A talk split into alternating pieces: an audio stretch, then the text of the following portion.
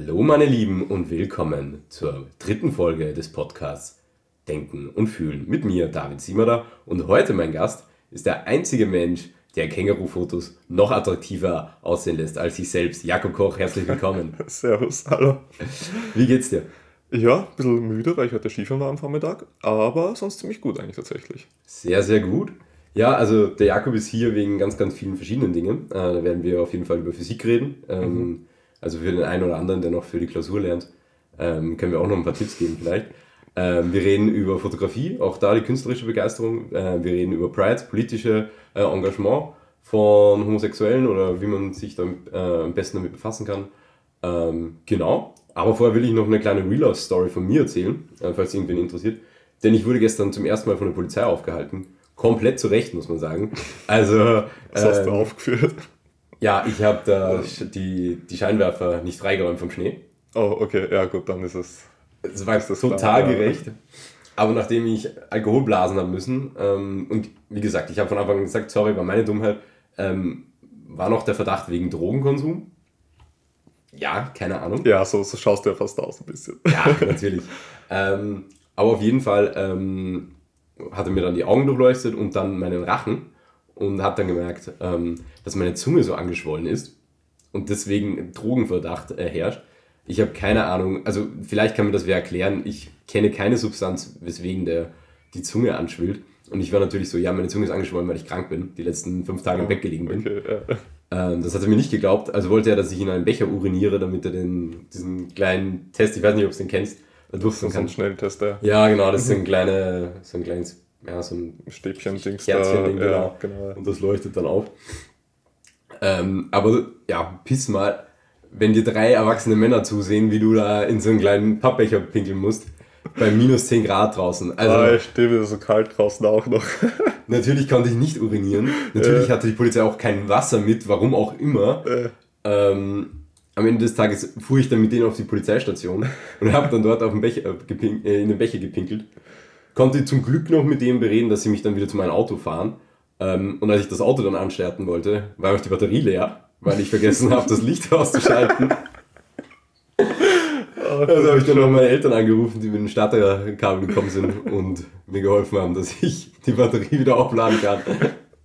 Aber, aber du hast die Polizei überreden müssen, dass die dich zum Auto zurückführen. Also war das nicht selbstverständlich, dass die dann sagen, ja, okay, passt alles. Und nee, müssen sie natürlich nicht. Also keine Frage. Es ist auch komplett absurd, dass alle drei dann nochmal mitgefahren sind, dass sie mich von der Polizeistation nochmal hingefahren haben. Also das habe okay. ich auch nicht verstanden. Okay.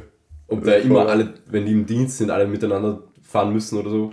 Ja, es kann vielleicht sein, ja, oder ja, weiß ich nicht. Aber überreden, sage ich auch mal in Anführungszeichen, ich habe gefragt und sie haben gesagt, ja, normalerweise machen wir es nicht, aber wenn du negativ bist, dann fahre ich dich wieder zum Auto. So. Ah, okay. Also, ja, gut, weil du darfst ja weiterfahren. Also, ja, genau. Also, wenn ich wär, positiv wär, gewesen wäre. Wäre blöd gewesen, wenn sie dich dann zum Auto führen.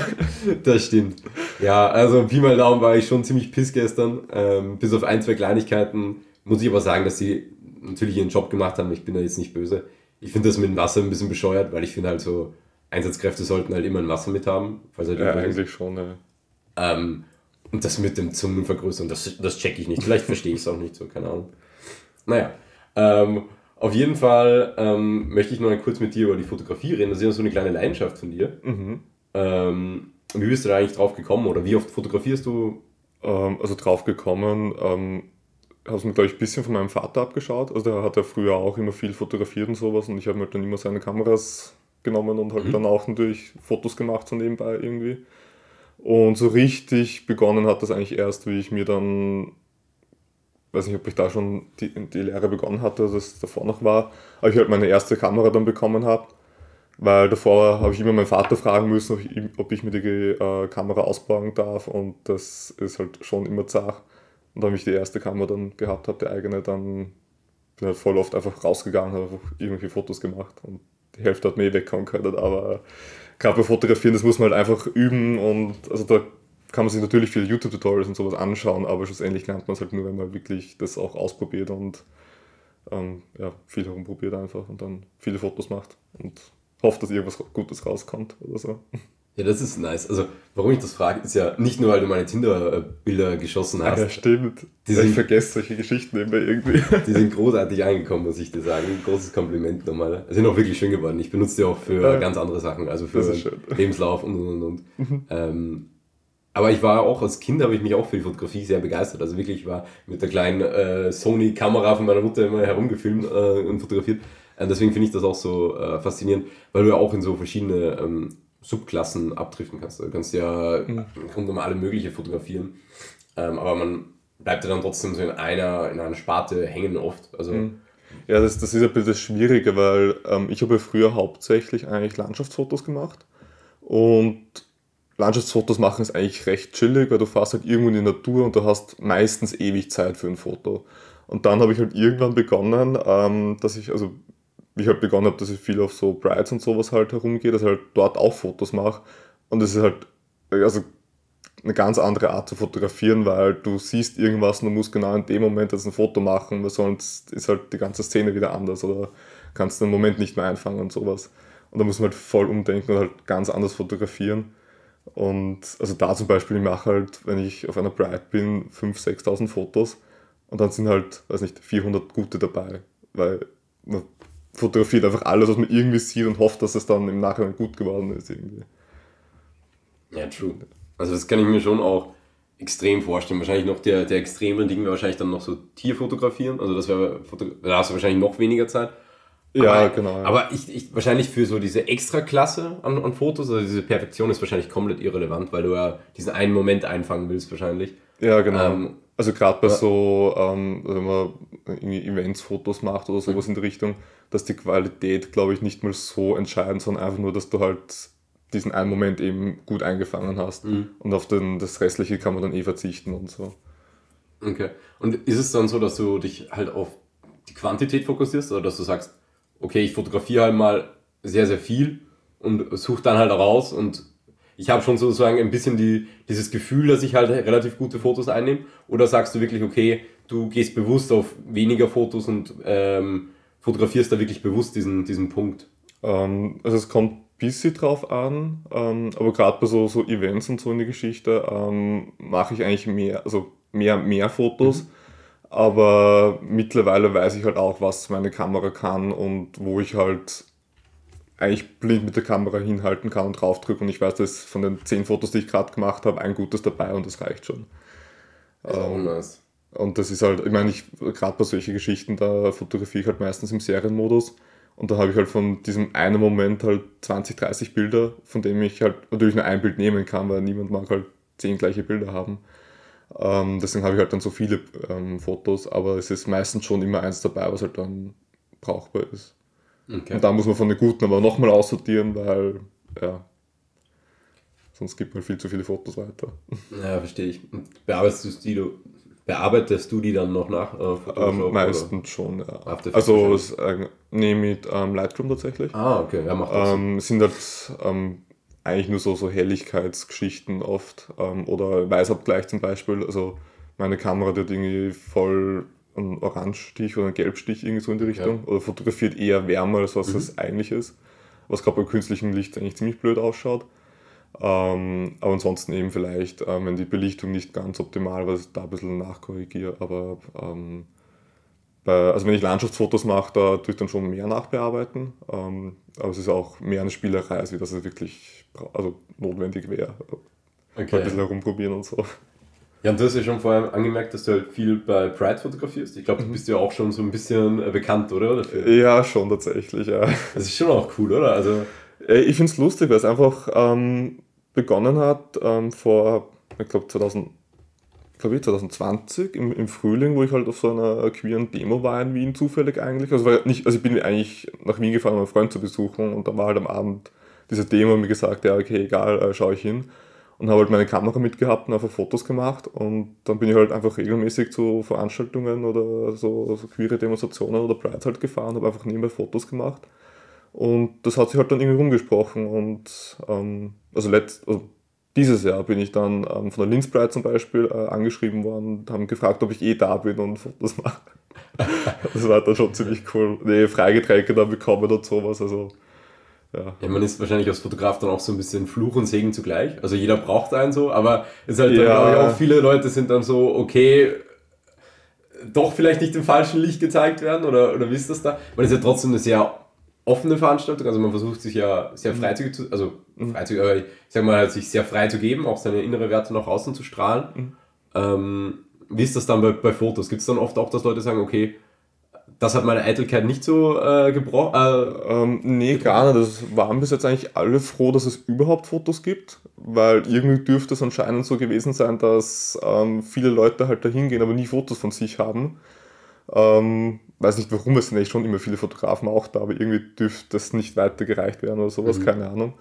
Ähm, einmal hatte ich halt einen Fall, wo ich halt eben zwei Männer, die sich geküsst haben, fotografiert haben und einer von den beiden hat dann gemeint, er möchte es nicht, dass das irgendwie veröffentlicht wird oder sowas, weil die, die waren jetzt nicht so, also dass diese geküsst haben, das hat schon gepasst zwischen den beiden, aber das war halt nichts Fixes und mhm. ähm, der eine hat sich halt da unwohl gefühlt. Aber ansonsten hat sich eigentlich jeder voll gefreut, dass es halt okay. überhaupt Fotos gibt. Und das ist halt dann schon lustig irgendwie. Ja, das, das, verstehe ich auch. Also, also einfach mit dem Küssen, das ist ja auch so eine Prinzipsache. Man kennt das ja irgendwo in der Disco, man, man schmust mit irgendjemandem. Ja, äh, und dann ist dann der nächsten Tag auf der Facebook-Wall von diesen Veranstaltungen ja. und so. Und du, du bist drei Tage lang am Schreiben, ähm, damit die dieses Foto wieder runternehmen. Ja. Grüße gehen an Tobi, äh, Freund von mir. Sprichst du da aus Erfahrung? Nee, also ich nicht, aber der Kollege auf jeden Fall. Okay. aber ja, aber ich denke, du wirst ja gesagt haben, okay, klar. Dann ja, es ist eh überhaupt kein Problem. Also, ja. Aber interessant. Ähm, ja, kommen wir von der Fotografie, weil wir auch gerade bei diesem Pride-Thema sind. Du hast ja nachdem ähm, du mit mir äh, in die Unterstufe gegangen bist, mhm. ähm, im Gymnasium, ähm, bist du dann in eine Militär äh, wie nennt man das ähm, Militär? das Militärgymnasium. Genau, in Wiener Neustadt. Mhm. Stimmt äh, gegangen. Wie war das so grundsätzlich? Also ich sitze vielleicht so ein bisschen ein Thema sprengen, aber wir kommen mhm. ja dann nachher dann ähm, nochmal drauf zu, zu dem Thema vorhin. Ähm, wie ist das generell so, so Militärgymnasium? Wie stelle ich mir das? Weil ich stelle mir das vor wie in so einer amerikanischen Schule, weißt du, was ich meine? Du hast mal so drei, vier Stunden Drill. Äh, Schule, da wird mal Deutsch, Englisch, Mathe durchgepfeffert. Mhm. Dann gibt es da mal so einen Bunker graben und, und durch die durch die Zäune klettern und dann gibt es dann weiter mit Chemie und Physik und dann. Ja, also ganz so schlimm war es nicht. Ähm, der, der Start war halt schon recht interessant, weil wir halt ähm, drei Tage früher gestartet sind als wie normale Schulen. Ähm, also prinzipiell ist halt das System so aufgebaut, dass man eben eine normale Oberstufenschule hat mit naturwissenschaftlichem Schwerpunkt und eben ein militärisch geführtes Internat. Und es ist halt die Voraussetzung gewesen, wenn man eben dort an die Schule gehen möchte, muss man gleichzeitig auch ins Internat gehen. Oder halt dort zumindest einsteigen. Und damit man halt die ganzen ähm, Abläufe ein bisschen kennenlernt und wie zieht man die Uniform richtig an, weil wir haben halt die Uniform den ganzen Tag eigentlich tragen. Ah, okay. ähm, und auch diese Abläufe mit dem Antreten in der Früh und so weiter ähm, und Betten machen zum Beispiel. Ähm, das hat man halt alles in die ersten drei Tage gelernt, dass man halt dann zu Schulbeginn das so ein bisschen schon mal gelernt hat zumindest. Und ja, aber sonst, ähm, es ist eigentlich eh, wie gesagt, gar nicht so schlimm, wie es eigentlich so wirkt mhm. im ersten Moment. Ähm, weil wir haben eigentlich einen ganz normalen Schulalltag gehabt. Ähm, es war halt dann nur, dass wir am Mittwochs immer ähm, irgendeinen Internatssport hatten. Da hatten wir verschiedene Möglichkeiten, wo wir sich halt einen aussuchen haben können. Ich habe da Orientierungslaufen gehabt zum Beispiel, was ziemlich cool war. Okay. Also da rennst halt, also wir sind eigentlich immer irgendwo hingefahren und dort waren im Wald ähm, mehrere solche ja, Stationen aufgebaut, wo man halt so mehr oder weniger abstempeln hat können oder sowas. Dann hat man halt eine Karte bekommen, also ein Vierzettel, wo eine Karte oben war und da hat es geheißen, ja, okay, rennst die Dinge ab und stempelst das halt und dann kommt es wieder zurück. Okay. Und das ist eigentlich ziemlich lustig, du bist halt irgendwann im Wald und ja, musst dich doch noch irgendwie orientieren können. Das ist halt schon cool, wenn man es halt dann schafft und manchmal ist man ein bisschen am Verzweifeln, weil man dann doch keine Ahnung mehr hat, wo man ist auf einmal. Das ist auf jeden Fall irgendwie was Interessantes, das kannte ich vorher noch gar nicht, das habe ich noch nie gehört. Ich habe es auch dort ähm, zum ersten Mal kennengelernt und ähm, ja, ich finde es eigentlich ziemlich cool, weil es ist halt, du läufst die ganze Zeit, ähm, aber du hast halt doch irgendwie ein Ziel auch. Also mhm. du, du laufst nicht einfach im Kreis oder so in die Richtung, sondern du, du laufst wirklich dorthin und weißt selber nicht, wie schaut das dort aus, musst du selber einen Weg suchen. Ähm, manchmal muss man dann doch irgendwo einen größeren Umweg laufen, weil halt das ähm, Gestrüpp so dicht ist, dass man eigentlich nicht wirklich durchkommt. einmal bin ich halt voll in den Dornenbusch reingelaufen, also zumindest bis zu die Knie. Okay. Und dann, ja, war es halt ein bisschen unangenehm, aber wieder umdrehen können. Und ja, war eigentlich schon witzig. Und auf jeden Fall bei der Schule, ähm, am Donnerstag hatten wir immer vormilitärische Ausbildung. Was halt gerade am Anfang war es halt so exerzieren, also im Gleichschritt marschieren und wie salutiert man richtig und sowas in die Richtung oder wie macht man Meldungen. Ähm, und manchmal hatten wir auch ähm, eben einen Marsch, wo es zum Beispiel geheißen hat, okay, wir gehen jetzt irgendwo hin. Ähm, das waren meistens so 10, 11 Kilometer, also jetzt nicht so weit eigentlich. Und ja, manchmal so ein bisschen Leben im Feld. Also wir haben auch so ähm, Zweimannzelte gehabt, ähm, wie man die richtig aufbaut oder ähm, wie man die richtig tarnt und so in der Richtung. Mhm. Aber wir haben halt nie was mit Waffen gehabt, weil es geheißen hat, wir sind halt doch 15-Jährige gewesen in der 5. Ja. oder so, oder 14, 15-Jährige. Und da soll man keine Waffen rumhantieren natürlich. Und theoretisch wäre es möglich gewesen ab der siebten Klasse dann, aber dann wären die meisten schon 17 gewesen und mit Unterschrift der Eltern darf dann mit 17 schon zum Bundesheer gehen auch. Aber das haben es dann, glaube ich, mit dem Jahrgang vor mir ähm, nicht mehr erlaubt. Da hat es dann geheißen, na, das darf man nicht mehr, weil es, ich glaube, irgendeine Mutter war Rechtsanwältin und sie hat sich beschwert, dass halt ihre Tochter äh, eine Waffe in der Hand hat. Okay, ja. Ähm, und ja, dann hat es halt geheißen, okay, das darf man halt nicht mehr. Ja, auch interessant. Ja, ja. Er ist halt auch irgendwie eigenartig ein Kind. Also man weiß ja, welche Schule dann das Kind geht. Aber ja, ja ich, ich habe es insofern irgendwie eigenartig gefunden, weil es halt beim Tag der offenen Tür halt schon damit geworben wurde, ja, dass ja. man halt mal scharf schießen geht und sowas. Und dann heißt es, also ja, und dann regt man sich auf, dass die, das Kind auf einmal scharf schießen geht und mir denkt, das weiß man im Vorhinein eigentlich schon. Ja, man weiß halt vielleicht nicht, also vielleicht ist das Kind mehr oder weniger mit dem Vater ähm, ja, das kann sein. In diese Schule sozusagen in das, äh, reingebracht worden. Mhm. Ähm, und die Mutter hat das dann so ein bisschen mitbekommen ähm, und fand dann das nicht cool. Also, ja, gibt natürlich auch Gründe, warum man nicht will, dass vielleicht eine 17-Jährige eine, eine, scharfe Waffe in der Hand kriegt. Aber. Ja, eh verständlich eigentlich. Ja, aber. ja. Ähm, ja, aber, aber so ist interessant auf jeden Fall, ähm, das so zu wissen, weil ich finde es halt irgendwie den Seven vs. Wild Hype und so wirst du ja wahrscheinlich mhm. auch mitbekommen haben. Ja, ein bisschen. Ja. Ähm, und dadurch ist halt auch so ein bisschen diese, ich sag mal, von dieser Bushcraft-Scene ist halt auch so ein bisschen diese Militärszene wieder so ein bisschen, mhm. ähm, ich sag mal, attraktiver geworden für, für, für, für Jugendliche mhm. oder zumindest wirkt so, als würde es so ein bisschen promoted mhm. werden. Ähm, und da war halt einfach meine Frage, ist das halt wirklich dann diese permanente Kameradschaft, diese Gemeinschaftlichkeit, so wie das so ein bisschen immer so ein bisschen äh, suggeriert wird, denke ich so ein bisschen. Äh, ja, also ich habe am Anfang schon das Gefühl gehabt, ähm, eben das mit der Ka ähm, Kameradschaft, weil, also ich habe auch einige Leute gerade in der Parallelklasse gehabt, die ich halt überhaupt nicht leiden können habe, mir die irgendwie mega unsympathisch rüberkommen sind. Ähm, und wir sind also auch Leute, mit denen ich, also wo wir gegenseitig halt einfach nicht gut auskommen sind. Und bei den ganzen äh, Übungen sind wir halt immer zufällig eingeteilt worden und das aber nie mit irgendeinem Problem, dass man halt dann die Übung nicht ordentlich machen hätte können. Also da hatten dann sofort alles persönlich auf die Seite gelegt mhm. und gesagt, okay, wir haben das Ziel, das machen wir jetzt. Ähm, das hat schon gut funktioniert, aber ich finde auch eher am Anfang, wo man gemerkt hat, okay, es kennt, man kennt sich gegenseitig noch nicht wirklich gut. Ähm, kurz bevor ich dann mit der Schule abgebrochen habe, hat es halt dann schon diese argen Gruppenbildungen gegeben und man hat schon gemerkt, dass das halt mit gewissen Leuten echt anstrengend war, irgendwas zu machen. Oder dass das halt das Persönliche dann doch wieder viel reinfließt und so. Und das war halt dann wieder, ja, also eigentlich fast wie in einer normalen Schule dann gefühlt irgendwie vom Zugehörigkeitsgefühl mhm. oder vom, vom, von der Klassengemeinschaft her irgendwie. Wie lange warst du in der Schule? Ähm, also ich habe Anfang siebte Klasse das, die Schule okay, abgebrochen, also, also zwei Jahre und drei Wochen, glaube ich, oder okay, so in der Richtung. Ja, aber das ist dann schon, also, ja, ja, in der Schule, also in der normalen Schule ist ja auch komplett normal, dass du sozusagen diese Gruppenbildungen hast. Ja, so in einer Klasse mal ein bisschen mehr, in einer anderen weniger. Mhm. Ähm, aber würdest du dann schon sagen, man wird da so ein bisschen gefördert, dass man halt so mit jedem zurechtkommt, einfach wegen dieser Internatsphilosophie? Und ähm, ja, das schon, das okay. schon. Aber es waren halt irgendwie, ähm, es hat schon so Geschichten gegeben, dass wenn jetzt ähm, ein paar Leute irgendeinen Blödsinn gemacht haben, dass halt dann der ganze Jahrgang mehr oder weniger bestraft wurde. Ja. Also bestraft wurde heißt irgendwie meistens Sport machen dann. Ja. Ähm, also es war ja nie irgendwas so Tragisches, aber es war halt dann schon zart, ja, wenn man halt wegen jemand anderen dann doch nochmal eine Runde laufen gehen hat müssen oder sowas. Und ja, es hat nicht jeder ganz gecheckt, dass das halt, dass dann alle dranhängen, wenn man irgendwie einen Blödsinn macht. Ja, das Problem ist halt einfach, also bin ja auch, bin ja auch kein psychologisch, Psychologe oder so, aber das Problem ist halt an, an dieser Konditionierung ist halt, ähm, es funktioniert halt, glaube ich, nur so halb gut. Also, dass du Leute davon abschreckst, Sachen zu machen, weil die ganze Gruppe davon betroffen wird. Ja, es hat ähm, nicht wirklich so gut funktioniert. Und das Problem, eh, wie du gesagt hast, ähm, der Zorn wird halt dann weitergeleitet auf die Person, wegen der man dann diese Strafe absetzen Voll, muss. Ja. Und die richtige Strafe ist ja dann sozusagen, dass man sie aus der Gruppe raussendet.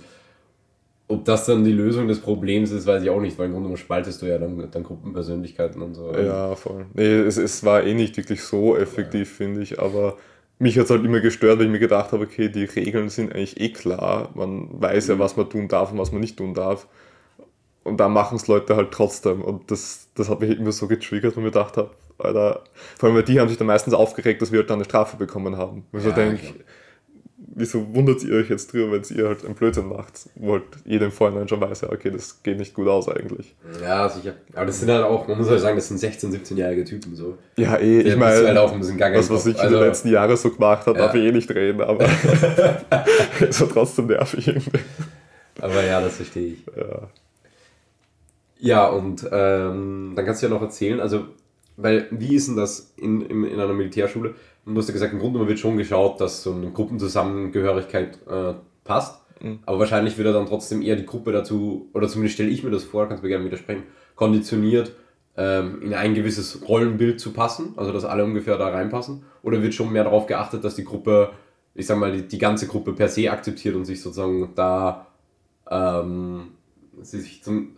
Also im Grunde genommen würde sich eher die Gruppe dem Außenseiter beugen oder müsste sich eher der Außenseiter, Außenseiter der, der, Gruppe beugen? Wie wird da versucht, ähm, äh, pädagogisch? Äh, zweiteres, auf jeden Fall. Also es ist halt schon so, es hat halt, ähm, also ich habe es während der Schule eigentlich recht angenehm gefunden, dass wir halt auch immer die Uniform tragen haben müssen, mhm. weil du stehst in der Früh auf, weißt was du anziehen musst, kannst, darfst.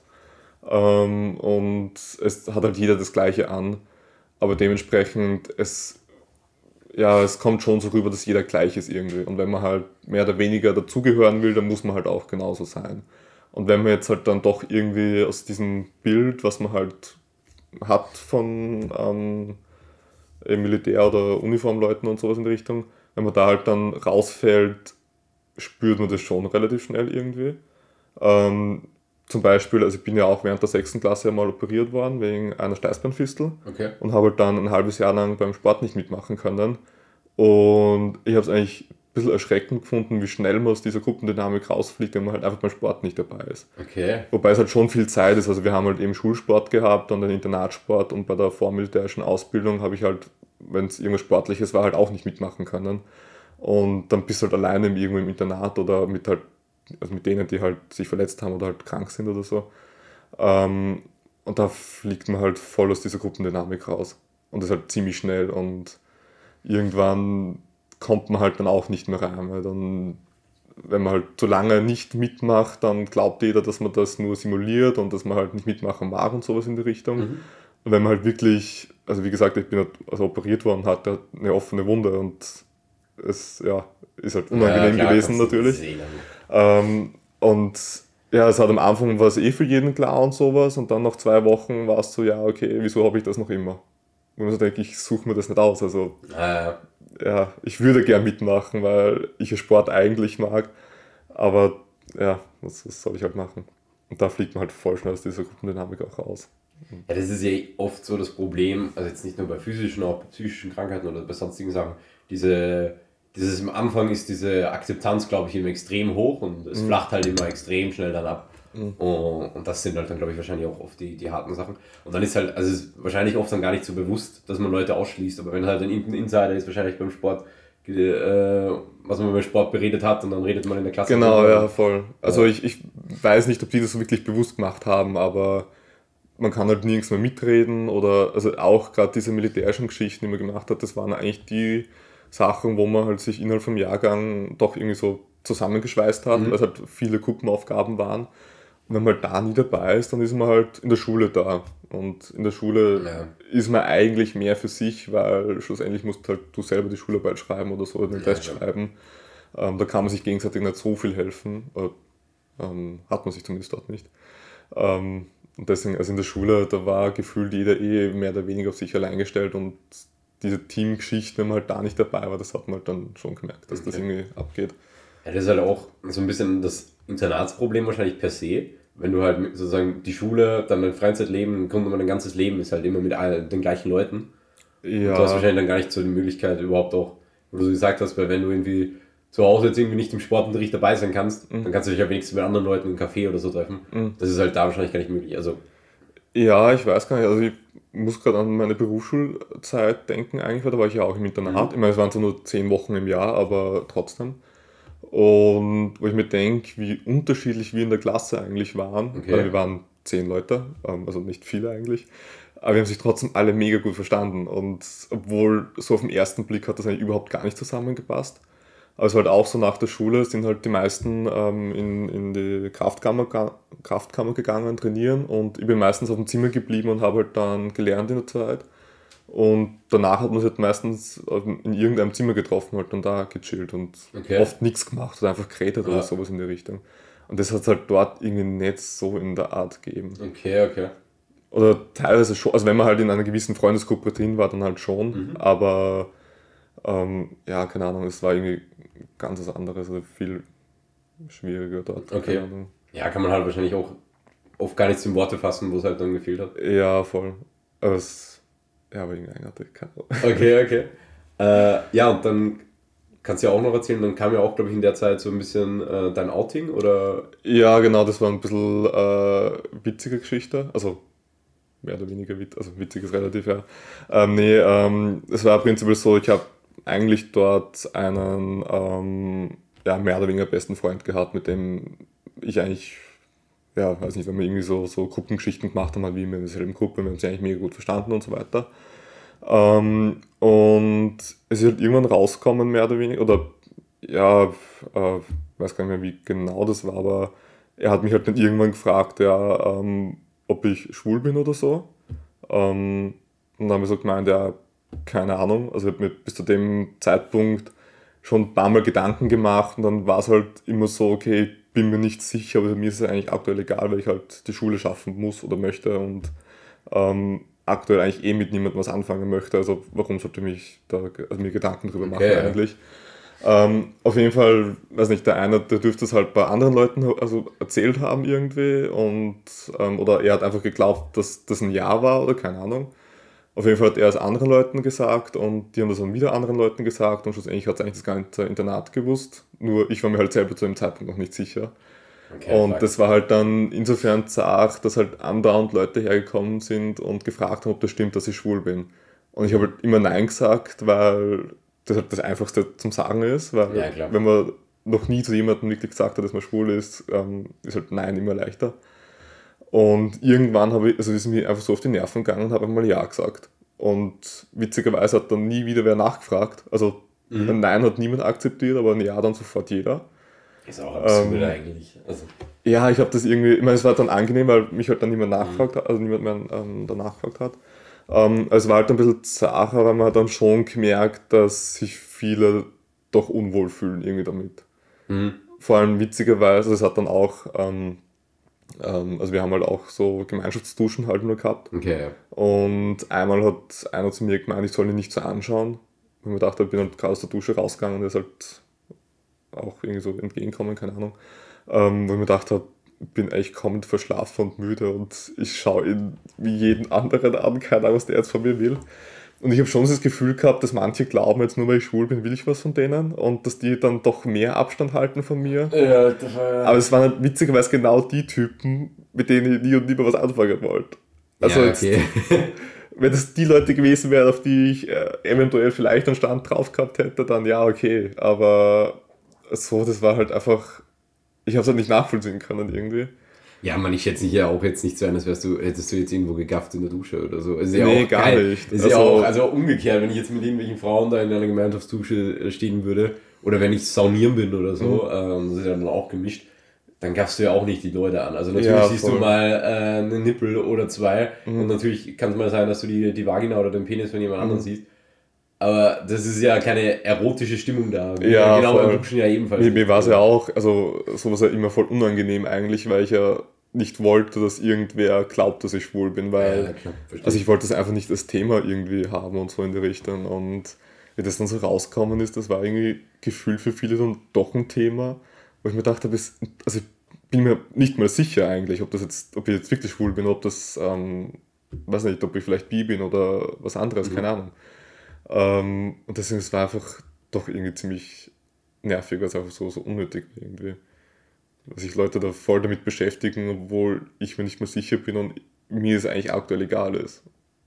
Ja, Und ist, ja, aber dieses Stigma ist halt, glaube ich, von vielen Leuten im, Kopf, vor allem jungen Leuten, so jungen äh, Typen, wo das, glaube ich, halt drin ist. So, so dieses Little Britain-Stigma, weißt du, was ich meine? So dieses überzeichnete so, äh, ja. Homosexuelle halt Ja. in irgendeiner, in irgendeiner Comedy-Show, äh, was natürlich komplett absurd ist, wenn man eigentlich nur mal fünf Sekunden drüber nachdenkt. Also das ist ja... Ja, voll. Also es ist schon, ich meine, ich weiß nicht, ob das jetzt auch damit zu tun hat, dass es halt auch eine Militärschule war, aber es ist halt prinzipiell der Große schon sehr viel konservativer gewesen. Das glaube ich. Ähm, also es waren zu der Zeit ja auch die Bundespräsidentenwahlen, ähm, die, wo der Van der Bellen zum ersten Mal gewählt worden Ah, ja, ist. okay. Schon Und lange her. Ja, es ist echt schon eine Zeit lang her. Die erste Wahl. Auf jeden Fall ähm, war es eigentlich im Schnitt schon so, dass halt die Burschen alle in Hofer gewählt haben. Okay. Und ähm, generell ist sehr, also wenn man es jetzt auf politischer Ebene sieht, äh, Ebene sieht, doch sehr FPÖ-lastig und es mehr in die Richtung geht. Ähm, und man hat schon irgendwie das Gefühl gehabt, okay, äh, Schwulsein und Bundesheer passt nicht zusammen irgendwie. Oder dass die halt das glauben, also in die Richtung. Ja, da hast du ja wahrscheinlich nochmal eine politische Ebene, wo es ein Problem ist. Also, dass die Ja, jetzt keine liberale Partei ist, außer wirtschaftlich vielleicht, ähm, ist eh logisch. Also, ja, das, Drecks, das, das war Drecksladen, bisschen- sorry. Ja. Ja, mich hat es am, im Internat dann eigentlich am meisten so wirklich getroffen, dann in der siebten Klasse am Anfang.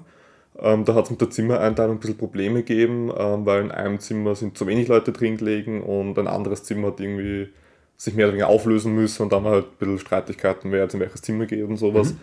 Und dann, ich weiß nicht, ob ich das angeboten habe oder mir, mir das, äh, mich das jemand gefragt hat, auf jeden Fall ähm, wurde ich, glaube ich, gebeten oder gefragt, dass wenn es keine Einigung gibt zwischen denen, ähm, ich halt in das andere Zimmer gehe, dass halt von dem dritten Zimmer jemand in mein Zimmer geht und dass halt da keine Streitigkeiten gibt zwischen den Leuten und sowas. Und mir war es halt eigentlich egal, weil ich habe mich mit den Leuten halt mehr oder weniger semi gut verstanden. Also jetzt nicht Ja. gut, aber halt auch nicht negativ.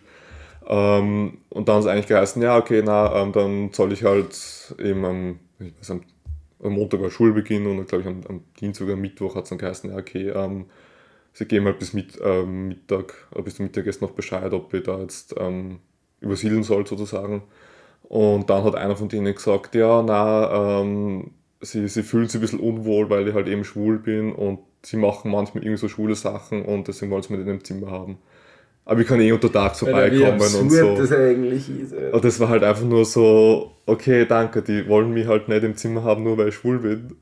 Und vor allem mit der Begründung, Woche mal, Alter. ja, von mir war es doch, was machen die da drüben eigentlich? Also, es, hat, es gibt viele Geschichten, die im Internat ähm, kursiert sind und ich weiß nicht, wie viele davon wirklich stimmen. Oder mir gedacht, okay, ähm, wenn man zu viele Männer irgendwie alleine lässt, dann werden es doch irgendwie kreativ auf einmal. Aber mit der Begründung, das war einfach nur so, wow, danke für nichts eigentlich. So, Gay Sex is okay, but enjoying it not. Es ist halt. Ja, voll, oder weiß ich nicht, das ist nur okay, wenn man halt also keine Frau zur Verfügung hat oder so, keine Ahnung. Ja. Also so ist es rübergekommen irgendwie. Ähm, aber ja, nee, das, das, war, das war eigentlich dann fast, fast der Höhepunkt, wo ich mir gedacht habe, okay, es ist anscheinend nicht nur das Gefühl, dass die Leute mehr Abstand haben, Mhm. sondern, also halten, sondern die glauben das wirklich irgendwie, dass wir nicht zu nahe kommen dürfen, weil sonst. Aber ist ja wirklich, ist ja wirklich traurig, weil man sieht ja, dass man sieht ja, also oder hört an diesen Beispielen ja eigentlich, dass diese Abneigung ja wirklich so eine, also so absurd sich das wahrscheinlich, so absurd das ja eigentlich ist, aber irgendwo ja trotzdem eine Abneigung ist ja wegen, wegen Furcht oder wegen äh, Ich glaube, dass un, das. also Unwissenheit oder so. Ja, also ich glaube, der Großteil ist echt Unwissenheit. Ähm, Also ich habe das gerade in den Jahren danach gemerkt, umso selbstbewusster man da auftritt und mit dem Thema umgeht, umso mehr ist es den Leuten egal eigentlich. Oder umso offener man darüber reden kann oder Mhm. ähm, dann auch klar anspricht, wenn halt was nicht passt und sowas in die Richtung. Ähm, damals war ich halt generell noch eher ruhig und gerade mit dem Thema halt mega ähm, ähm, ähm schüchtern oder zurückhaltend, mhm. weil ich selber noch über nichts, ähm, also mir noch nicht sicher war oder wie ich mit dem Ganzen umgehen möchte oder soll oder irgendwie so in die Richtung. Ja, klar. Und das haben halt die voll gemerkt, dass ich halt da eine mega Angriffsfläche denen auch boten habe mhm. irgendwie. Aber ich denke mal so im Nachhinein, gut, also wenn ich als jetziges Ich in der Situation wäre, wäre es halt ganz anders gelaufen wahrscheinlich. Aber das, das kann ja eigentlich nicht die Voraussetzung sein, dass man halt nur dann ein offen, schwules Leben führen kann, wenn man halt mega selbstbewusst ist oder halt ja, mit dem Ganzen umgehen kann irgendwie. Das ist halt, kann es ja. ja eigentlich nicht sein. Aber Und selbst dann hast du ja immer noch grundsätzliche Probleme. Also man, du lebst äh, ich glaube, dir geht's gut, du hast ein tolle, äh, tolles und glückliches Leben, so wie du gerade wirkst. Aber ja, das heißt ja nicht, dass, das, äh, dass du nicht äh, immer noch wahrscheinlich Ungerechtigkeit am Tag spürst, nur wegen deiner Sexualität. Ja, man, man merkt schon. Also ich meine, ich gehe halt schon offen damit um, aber. Ja, aber ist ja auch okay. Also ich gehe auch offen mit meiner Sexualität um. Also ja, gut, ich trage auch so sieht, ja. Also genau so. ja.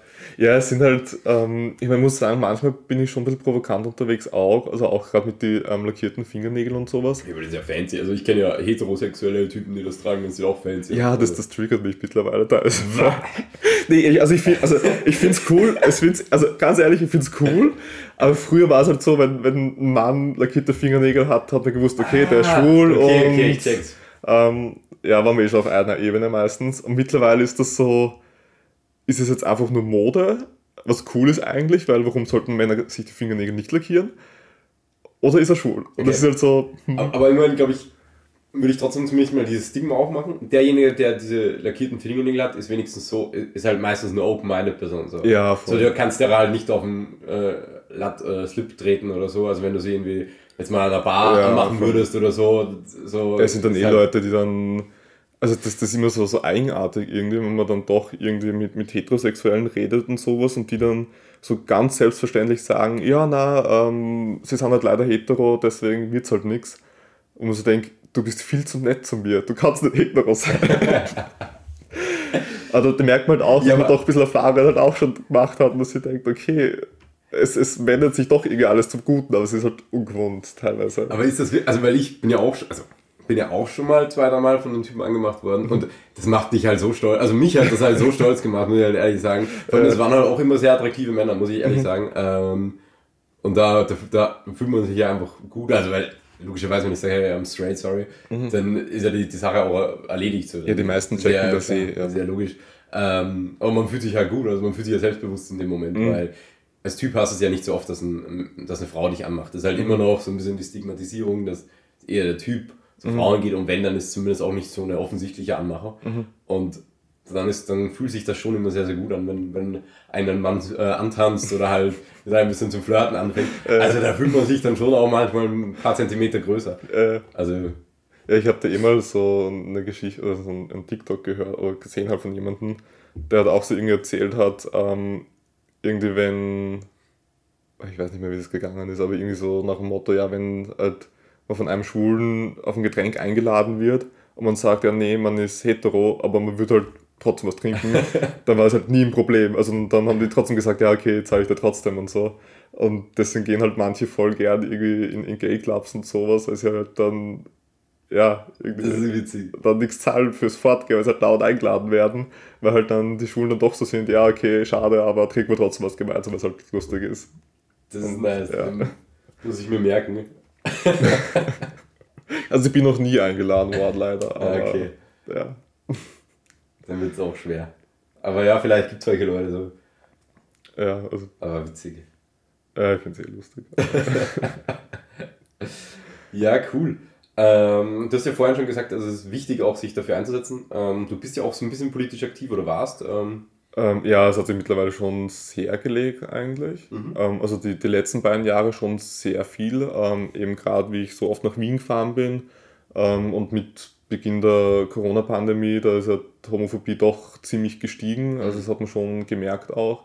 Ähm, der Höhepunkt war, glaube ich, eh, wo ähm, auf einer von diesen Anti-Corona-Demos eine Regenbogenfahne zerrissen worden ist und die dann irgendwie geschrien haben, Pädophile wollen wir nicht oder sowas in die Richtung. Alter. Ähm, das war aber danach tatsächlich ähm, einer der schönsten Momente in Wien, die ich gehabt habe, weil es ist am Samstag, Sonntag gewesen und einen Tag später hat eben dann die Hose Wien und mit, den, mit der SPÖ, den Grünen und der NEOS gemeinsam halt so eine ähm, Kundgebung veranstaltet, wo dann, glaube ich, auch über 2000 Leute gekommen sind. Mhm. Wo ich mir gedacht habe, okay, unter der Woche am Abend innerhalb von einem Tag sowas zu organisieren und es kommen so viele Leute, ähm, das, das habe ich eigentlich schon ziemlich cool gefunden auch. Ähm, und ja, aber es hat sich halt in letzter Zeit ein bisschen, ähm, ja, ähm, ein bisschen weniger geworden, aber hängt auch damit zusammen, dass ich halt eben nach Wien gezogen bin, dann vier Monate lang ich jeden Tag nach Linz gependelt bin und dann einen neuen Job gehabt habe und dann war ich halt arbeitslos und bin in der Zeit halt eigentlich fast nie in Wien gewesen und jetzt ist halt das Studium da und da habe ich mhm. eigentlich auch für nichts mehr Zeit. Ähm, deswegen hat es ein bisschen, ja. Und es sind auch ähm, einige Gesetze auch ähm, geändert worden, auch im, im positiven Sinne. Ja. Ähm, deswegen, ja. Es gehört noch immer viel gemacht, aber bei mir ist halt gerade Priorität beim Studium irgendwie. Ja, ist ja auch was Schönes. Und ja, voll. Also. also man muss ja nicht immer nur selbst die Welt verändern, wenn man möchte, dass etwas verändert ist. Ja, voll. Also ja, aber es ist sehr cool. Ja, ich glaube halt vor allem während Corona ist halt die Frust der Leute, das wird halt dann immer auf Minderheiten abge... Ja, also ich, ich, weiß nicht, gerieben. warum das so war. Also so war. Ich meine, es, ähm, ich hatte auch ähm, in der Zeit, wo man halt nur eine Maske tragen hat müssen, wo es noch keine FP2-Maske hat sein müssen, ähm, da habe ich ja so eine, eine Regenbogenmaske ja gehabt, mhm. ähm, weil ein Freund von mir, also damals habe ich noch nicht gekannt, aber der hat so, so Masken genäht, also ihm langweilig war während der Lockdowns. Ähm, und ich habe mal halt eben eine gekauft gehabt. Und da hat man schon gemerkt, dass das halt voll viele Leute ja, irgendwie ähm, angegriffen hat damit irgendwie. Wirklich? Und also da bin ich echt oft ähm, beschimpft worden oder am, Bahnhof meistens beim Vorbeigehen habe ich oft dann Scheiß Schwuchtel oder sowas in der Richtung gehört. Ähm, das hat mich schon ziemlich geschreckt, weil ich halt davor halt nie so wirklich ähm, ähm, solche Erlebnisse hatte eigentlich. Mhm. Und das waren aber auch die Momente, wo ich mir gedacht habe, ja, okay, ähm, ich kann das einstecken, ähm, ich traue mich das und ähm, man, man sieht es auch, also bei der Hose Wien, die hat ja so eine Jugendgruppe auch. Und man merkt schon bei vielen Leuten, wie gut es tut, wenn die halt offen nicht heterosexuelle Personen in deren Umfeld haben oder mhm. die sie also vielleicht nicht persönlich kennen, aber die sie halt vielleicht so spontan einmal beim Vorbeigehen sehen und sowas in der Richtung. Ja. Also in meinem Freundeskreis, da gibt es halt viele, die halt auch von irgendeinem kleinen Dorf am Land kommen, die halt ihr ganzes, also in ihrer Jugend halt nie irgendwelche schwulen Personen gesehen haben. Mhm. Und dann kommen sie nach Wien und ja, man, also sieht man dann doch öfters. Und die haben auch gesagt, dass hätte denen in deren Jugend halt so viel ähm, Gutes getan, wenn es halt im Ort zumindest eine offen schwule, einen schwulen Mann gegeben hätte, der auch akzeptiert wird von der Gesellschaft. Man hätte, ja, hätte man selber gewusst, ja, okay, es ist okay, schwul zu sein und dann ähm, ja, tut man sich vielleicht selber auch leichter in dieser ganzen Erfindungsphase und so. Ja, ist halt auch eine klare Vorbildfunktion. Du hast jemanden, an den genau, ja. ein bisschen greifen kannst. Ja. Ähm, ja, vor allem müsste halt oder man ist, es wird ja eh schon gemacht, aber medial ist halt das auch immer sehr, sehr wichtig. Also so absurd sich das anhört, aber einfach eine, eine Norm zu etablieren ist einfach wichtig. Mhm. Äh, ähm, und dann, ja, weil wir, wie wir schon vorhin gesagt haben, eigentlich so hauptsächlich auch von dieser Unwissenheit, dieser, mhm. dieser Zorn kommt. Ich merke das ja auch, ich habe ja Freunde auch in, in Kärnten unter anderem und also heterosexuelle Freunde und bei denen war ich halt auch schon ein paar Mal zu Besuch mhm. und ähm, gerade wie ich halt dann auch so, so pink gefärbte Haare hatte und sowas, da schaut natürlich in den, also, ja. wenn es 100 Einwohner dort oder so, da schaut halt jeder blöd. Aber dann, weiß nicht, trinkt man mit denen zwei, drei Bier und redet halt und die haben halt, also es gibt jetzt sehr viele Klischeefragen irgendwie und natürlich hauen die halt eine Klischeefrage nach der anderen raus. Aber wenn man halt dann gemütlich da sitzt und denen es beantwortet und irgendwie halt die Fragen, die sie haben, dann irgendwie klären kann und sowas und man halt offen eben damit umgeht ja. auch, dann haben die eh überhaupt nichts dagegen. Also das, das wirkt halt so auf den ersten Moment, wobei ich halt einfach, ja, also die, die Unwissenheit spielt auf jeden Fall ähm, mit einer Rolle, weil die kennen halt Schwule offen aus dem Fernsehen und kennen halt nur diese Oberklischee-Schwulen irgendwie. Ah, ja. Und das, das kommt halt dort gar nicht gut an. Und wenn sie halt dann andere sehen, ist das halt wieder, ja, und dann sind sie irgendwie überrascht und denken sich, ah, okay, so was gibt's auch und eh cool und bin dann voll willkommen dort und so weiter. Aber es ist halt, ja. es kostet schon viel Kraft irgendwie. Ja, sicher. Du musst fast jede Person dann wieder extra überzeugen davon, dass das ja, eh was Normales ja. ist und okay ist und so weiter. Ja, klar. Vor allem musst du dich im Grunde nur irgendwo für was rechtfertigen, was du halt bist, so, you know. Man muss halt auch dazu sagen, dass ich mir da halt eben als schwuler Mann halt doch leicht tue irgendwie. Okay. Ähm, wenn ich jetzt bisexuell wäre, wäre das halt dann wieder ein bisschen schwieriger, weil dann glauben sie, es ist nur eine Phase. Ja. Also Bisexuelle haben es eh schwer, weil in der schwulen Community ist es so, ja, okay, warte noch zwei Jahre, dann wirst du schwul. Und ja. bei den Heterosexuellen, ja, okay, ist halt eine schwule Phase und dann ja, findest du eh eine Frau und heiratest und machst Kinder und so. Ich finde halt, also das wirst du, also du wirst ja auch niemals wegen einer, also ich würde in meinem Leben lang nicht draufkommen, wegen einer Phase jetzt einen Penis in den Mund zu nehmen. Und ich weiß nicht, ob du in einer Phase bist, also eine Vagina zu. Also weißt du, was ich meine? Also ich, ich hatte schon Momente, wo ich mal dran okay. gedacht habe, also einfach so nach dem Motto, ja. ja. mal ausprobieren, weil man weiß nicht, vielleicht ähm, okay. gefällt es einem ja doch. Aber also ich bin schon ein paar Mal auch von ähm, Frauen mehr angraben worden auch und ja. ähm, eine, also wir haben halt bei einer Hausparty und da hat wirklich dann eine gesagt, ja, wir könnten schnell ins Schlafzimmer gehen und so. Ähm, und ich war wirklich kurz davor, mir gedacht, ich habe echt null Interesse dran. Also ja da war dann auch nicht mehr der Reiz da dann Oder irgendwie. Das ist wahrscheinlich mehr dieses, dieses, also ein bisschen dieses Explorer-Ding, you know? Was ja, voll, das wäre mehr so einmal ausprobieren ja, okay. aber... Aber ich, aber ich finde, dass das, also ich weiß nicht, ich denke mir halt immer, ja, da muss ja schon ein Reiz, ein sexueller Reiz da sein, dass ich halt mit jemandem eine sexuelle äh, Handlung vollführe. Deswegen kann ich mir so etwas ja, wie eine Phase halt einfach nicht vorstellen, weil, also keine Ahnung. Also das mit der Phase ist eh immer. Ja, klar. Weil manche Leute probieren halt was aus, weil sie halt einfach, ähm, also es kennen Einzelleute, die ähm, sehr offen eigentlich mit dem ganzen Thema umgehen auch. Ähm, die dann gemeint haben, ja, sie haben halt schon was mit einem Mann gehabt, aber das hat halt nicht so toll funktioniert. und dann haben sie gewusst, okay, ist halt nichts für sie. Ja, da wird halt auch wahrscheinlich irgendwo so ein bisexueller Kick wahrscheinlich schon dabei sein. Also, weil ja, ich weiß nicht, ob das ähm, einfach so ein objektiver Gedanke okay. war, okay, man möchte es einfach mal ausprobiert haben, okay, ja. oder ob das wirklich ein Reiz war, das, das weiß ich jetzt nicht bei denen. Ja, wahrscheinlich stigmatisiert man es halt dann trotzdem auch selber, weil man kennt ja selber auch nur sich so. genau, ja, voll. Es ist ja dann auch alles ein bisschen komplizierter als wie äh, schwul, hetero und bisexuell. So ja. Was ich meine? Also es, also es ist eh so, wenn man jetzt im schwul ist, man, sicher gibt es noch immer ähm, einige Vorfälle, wo man dann doch ähm, diskriminiert wird oder halt dann nicht so nett behandelt wird, wie ähm, wenn jetzt eben nicht schwul wäre. Aber ganz schwierig wird es halt dann, wenn ähm, man dann, also nicht, zum Beispiel non-binary ist. Wo es ja, halt dann ja, eben um die Gender-Geschichten geht ja, und nicht mehr um die sexuelle Orientierung. Weil das dann Leuten beizubringen, ist halt echt schwierig. Also, ist, ist halt dass ein, die das auch annehmen. Ist halt auch ein, also finde ich wirklich ein kompliziertes Thema. Also einfach ja, von dem selber nachvollziehen zu können. Weißt mhm. du, so, also ich wäre jetzt einfach so, klar, verstehst du vielleicht irgendwie, wie das sein könnte, aber du kannst das halt nicht verstehen. So. Also, weißt du, also wie, wie es, ja. also auch mal jetzt ganz simpel, wie es ist, sich einfach in einem falschen Körper geboren zu sein, sich mhm. als Frau zu fühlen und Mann zu sein, also mhm.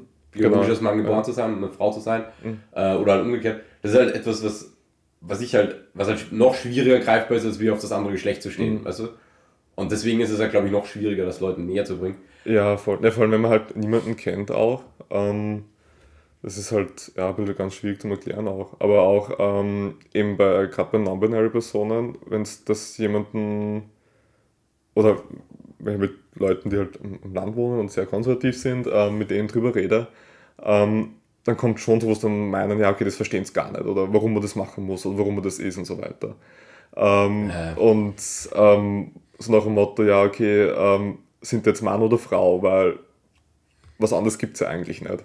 Und die gehen halt immer auf dieses biologische Geschlecht ja, eigentlich dann biologisch hin. falsch. Also, ja, voll. Also, also eigentlich, ja, eigentlich. Die Leute mit ja. Penis und zwei X-Chromosomen. Genau, ja. Also es gibt ja alles in der Natur. Voll, ja. Ähm. Und ich denke mal dann voll oft, ich kann das jetzt, glaube ich, nicht mehr wirklich gut erklären, ähm, wie man ähm, sich fühlt oder wie man sich findet, dass man eben dann sagt, okay, ähm, es treffen keiner von den binären Geschlechtern auf mich zu irgendwie.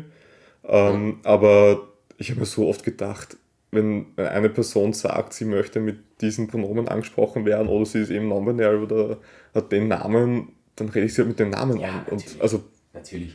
Also ist ja auch Da, da, da sage ich ja nicht und sage so, weiß nicht, nee, du schaust aus wie ein Mann, deswegen bist du jetzt ein Er. Ja, ist ja auch eine Respektsache. Also wenn du jetzt sagen würdest, hey, bitte sprich mich nicht als Jakob an, sondern als Karl, und dir Ja. das ja wirklich wichtig ist, also nicht weil du es jokst, sondern wenn dir das Ja, wichtig ja. ist, was, was nehme ich mir das Recht raus, dich dann Jakob zu nennen, nur weil du so getauft worden bist? Weißt Ja, du, was ich meine? So, das ist ja Ja. einfach auch eine Respektsache. Und ja, ich habe ja auch eine Person im näheren Freundeskreis, die non-binary ist. Mhm. Also näheren Freundeskreis, in, im näheren Bekanntenkreis, wenn es eher treffen. Die non-binaries. Ähm, und natürlich passiert es dann einem, dass man, dass man im Gespräch unabsichtlich mal das falsche Pronomen benutzt, einfach weil es im Kopf noch falsch verankert ist von früher halt einfach. Die, die eine Person, die in der Parallelklasse war? Ja, oder? also ja, Paul. Ja, voll. Äh, äh, weil, falls Paul das hört, äh, schöne Grüße. Und da passiert es natürlich auch, wenn man über Paul redet, dass man dann mal das alte Pronomen benutzt. Ja. Aber das ist, eine, also auch bei Paul, da wirst kurz angesprochen, hey, falsches Pronomen, du, ah, sorry, ja, natürlich. Ja, voll. Und die Sache ist gegessen so. Ich glaube, die Leute haben auch immer so, so irgendwo eine, eine Angst, dass sie gelüncht werden, wenn ihnen einmal ein Fehler Genau, passiert. oder ja, so. ja. Das ist ja auch kompletter Bullshit. Es geht ja nur darum, was du, also wa- was du fühlst, wenn du jetzt darüber genau nachdenkst. Mhm. Nicht, was dir unabsichtlich passiert. So, zumindest den Leuten, bei denen ich kennengelernt habe. Also, Ja, es ist eh meistens so. Also einer von den Leuten, mit denen ich zusammenwohne, ist ein Non-Binary auch. Und manchmal, also gerade wenn ich, wenn ich mit einem anderen Mitbewohner halt, also ähm, über deine Person halt eben rede, da rutscht halt manchmal also auch Pronomen raus und so, was man halt nicht andauernd irgendwie den Namen sagen mag und irgendwie dann mit Daytime das man nicht immer dran denkt Ja, oder es passt irgendwie gerade nicht rein und so. Ähm, aber es war jetzt auch so, ja, also wenn es mal passiert ist, dann okay, ähm, ist man dann doch drauf erinnert worden, weil es halt der Person natürlich wichtig ist, ähm, weil es halt ihre, Identität, ihre Identität ist. und weil man sich halt auch selber trainieren sollte. Genau, und so ja. öfter du halt wieder dran erinnerst, ah ja, Genau, ja. dann merkst du das aber auch beim nächsten Mal. Genau, und dann hat es eigentlich eh immer gepasst auch. Also sind ja meistens freundliche Personen, wenn man halt denen mit genügend Respekt gegenübersteht, dann sind sie eh voll freundlich und lustig und ja. Und dann gibt es ja eh keine Probleme meistens. Sehr gut, ja. Ja, es ist auch äh, ein sehr interessantes Thema auf jeden Fall. Ähm, ja, grundsätzlich ähm, würdest du Leuten empfehlen, auf so Prides zu gehen? Also, also auch mal Leuten, die halt nicht, ähm, ich sag mal so, LGBTQIA plus äh, Community eingehören, also hetero, straight. Ja, ähm, schon auf jeden Fall. Also gerade wenn man im, im Freundeskreis eben ähm, queere Personen hat, dann auf jeden Fall, weil das einem schon relativ viel bedeutet, wenn man weiß, okay, es ist nicht nur der schwule Freundeskreis da, sondern eben der hetero Freundeskreis auch da. Das bedeutet einem eigentlich schon relativ viel. Ähm, und sonst, ja, sicher, es ist immer lustig auch. Also ich habe Ja, meine also- lustigsten Nächte eigentlich aufs, nach, nach solcher Brides gehabt. Meistens. Also es ist schon immer recht witzig, ja. Ja, also ich kann auch nur empfehlen, also es ist wirklich äh, auch ein Erlebnis, also es macht schon. War- Warst du schon mal? Ja, auf Also, weiß nicht. Unten. Ah, stimmt, fix, Ja. was du ja ähm, ähm, Security Security warst. Ja. Das schreibe ich noch immer, das ist in meinem Lebenslauf. äh, ja, das ist eine lange so Geschichte. witzig. Ja, Ja, war, war, war wirklich ein super schöner Tag, war wirklich witzig. Ähm, war ein Erlebnis, also es ist, ja, lässt dann schon drüber nachdenken. Ähm, das ist schon cool, cool. Ja, und einfach die Leute sind einfach alle gut drauf. Das finde ich halt so cool. Also es ist einfach irgendwie so ein viel gut. Ja, Äh, voll. so- ja, es ist eh so ein bisschen kontroverses Thema, weil halt es gibt halt einige Leute, die sagen, es ist eigentlich mehr Party, als wie dass es wirklich eine Demonstration ist, wo man halt Sachen fordert. Ähm, in Österreich ist es halt eigentlich üblich, dass es immer Reden gibt, entweder am Anfang oder am Schluss. Das ist halt bei den Brides halt dann unterschiedlich. Ähm, aber ich denke mir halt, es ist ja eigentlich eine Demonstration, dass halt wir queere Personen einfach so sein wollen, wie wir sind. Ja. Und dass wir einfach so zeigen, okay, wir sind eigentlich auch nur da und wollen einfach ein schönes Leben haben. Und deswegen finde ich es einfach schön, wenn man bei einer Pride, da geht man eigentlich gern mit oder gern vorbei, weil da spielt gute Musik, jeder ist gut drauf, alle sind willkommen, ist ja schön. Weil bei manchen anderen Demonstrationen dann werden ihre Parolen geschrien und sieht man irgendwas und denkt sich, ja, okay, da, da möchte man jetzt nicht zu nahe rangehen irgendwie. Deswegen finde ich es so eigentlich schon mega schön auch. Ja, ich finde wahrscheinlich der Grundgedanke ist, es sollte wahrscheinlich nicht irgendwann ein Males-Aufzug sein, so. Wahrscheinlich. Also es sollte wahrscheinlich die, also ich, oder kannst mich gerne berichtigen, wahrscheinlich ist das so die Kernkritik, ähm, dass man da vielleicht ein bisschen Angst hat, dass so die Seriosität darunter leidet. Aber so wie du es gesagt hast, finde ich es halt auch sehr schön, weil vor allem soll es ja, also eine Pride-Demonstration ist ja eigentlich ein Absurd und so. Also, weil es soll ja eigentlich, also man sollte ja euch so hinnehmen, also Ja, sämtliche ja. Menschen sollten so hingenommen werden, wie sie sind, solange sie niemanden damit gefährden. Ähm, oh, aber, und genau deswegen finde ich ja die Form von der Pride eigentlich so schön als Demonstration, weil es ja so eine Party viel gut, Liebe ausstrahlt Ja. und eigentlich nicht wie andere Demonstrationen ähm, Feuer signalisiert, sondern eigentlich so äh, eine Wärme. Äh, Genau, ja. Man muss halt schon sagen, es werden halt, also zumindest in Österreich und Deutschland gibt es halt welche, die sind wirklich nur Party eigentlich. Mhm. Ähm, in Österreich ist es halt schon so, dass halt dann eben gewisse Gesetze angesprochen werden, die halt diskriminierend sind, wo man das ändern soll und sowas in die ja. Richtung, werden halt schon Forderungen an die Politik auch gestellt. Ähm, aber wie gesagt, großteils ist das halt mehr so dieses Feelgood-mäßige auch. Und also ich finde es mega schön immer. Ja, es ist auch lustig. Also. Vor allem, man lernt halt so viele Leute kennen und jedes Mal, wenn ich auf eine Pride gehe, dann also sehe ich dann wieder die Leute und denke, was machen die denn da irgendwie? Also klar, ich bin schon damals, also letztes Jahr war es in Salzburg auch, bin ich eben nach Salzburg zum, zum CSD gefahren und trifft dann dort Leute aus Wien, wo man so denkt, was macht denn ihr da eigentlich? Weil es halt nicht abgesprochen war, dass die halt auch kommen. Und das war dann auch ziemlich lustig eigentlich.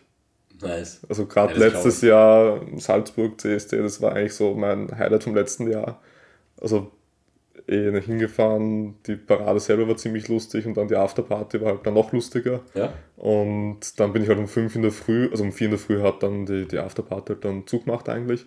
Bin halt noch zum Bahnhof gefahren und dann halt um 5 in der Früh mit dem ersten Zug Richtung Stuttgart weiter und habe mich halt dann dort mit der ähm, Jugendgruppe von der ähm, queeren Organisation dort getroffen gehabt. Nice. Also ich war halt so kaputt, weil ich die ganze Nacht durchsaufen irgendwie und dann halt noch acht Stunden Zug fahren. Kann man Also es war ziemlich lustig. Geil. Aber, ja. Ja, also wir haben jetzt schon so weit geredet. Ich hoffe, es ist okay von dir, wenn wir über dein Physikstudium nicht reden, weil sonst überziehen wir, glaube ich, es, es, es, ist auch nicht so spannend. Ach, Physik ist es, es ist gerade mehr Mathe als wie Physik. Deswegen, ja, ja. wahrscheinlich auch viele beweisen anstatt... Ja, voll. Ding. Aber ähm, ich stelle dir am Schluss noch meine Lieblingsfrage, äh, die Feenfrage. Und zwar, stell dir vor, ich wäre eine Fee und du dürftest dir einen Wunsch ähm, aussuchen, der so ein bisschen, äh, ich sag mal, politischer Natur äh, gemäß sein könnte ähm, über äh, Gleichheit für ähm, LGBTQIA. Mhm. A+. Ähm, was würdest du dir wünschen? Oder auch gesellschaftlich. Äh, kannst du dir über alles, also ganz ähm, frei. Also gesellschaftlich würde ich jetzt sagen, ganz einfach, dass eben Kinder so aufwachsen, dass sie einfach das Gefühl haben, dass sie halt die Person sein können, die sie halt sind. Das ist schön. Sich nicht verstecken müssen oder so in die Richtung. Das ist wirklich, das ist ein schöner, schöner Wunsch. Ja, das ist auch, glaube ich, ein Wunsch, wo wirklich äh, jedes Kind was damit anfangen kann. Und ich glaube auch, ja, jeder Mensch sich so ein bisschen identifizieren auch kann, dass es, dass das wahrscheinlich wirklich für, für manche Menschen äh, schwieriger, also. Eine größere Herausforderung war und für andere Menschen eine kleine Herausforderung. Ich glaube, etwas auch ist, wo man sich, wo man alles ja gleich sind. Also mhm. ähm, dass man sich manchmal nicht ganz so entfalten darf, ähm, wie man eigentlich möchte. Und eigentlich ja, sollte das doch auf dieser Welt doch, da wo wir nur ein Leben haben, doch eigentlich die, die Norm sein, dass sich jeder so entfalten darf. Das ist wirklich schön. Genau, ja. Äh, ja, möchte ich dir nochmal vielen, vielen äh, herzlichen Dank aussprechen für die heutige Teilnahme des Podcasts. Äh, du bist ein toller, toller Mensch geworden, Jakob. Wir kennen sich ja jetzt auch schon zehn Jahre. Äh, viel ja? zu lange schon. Viel zu lange. ähm, seit der dritten Klasse.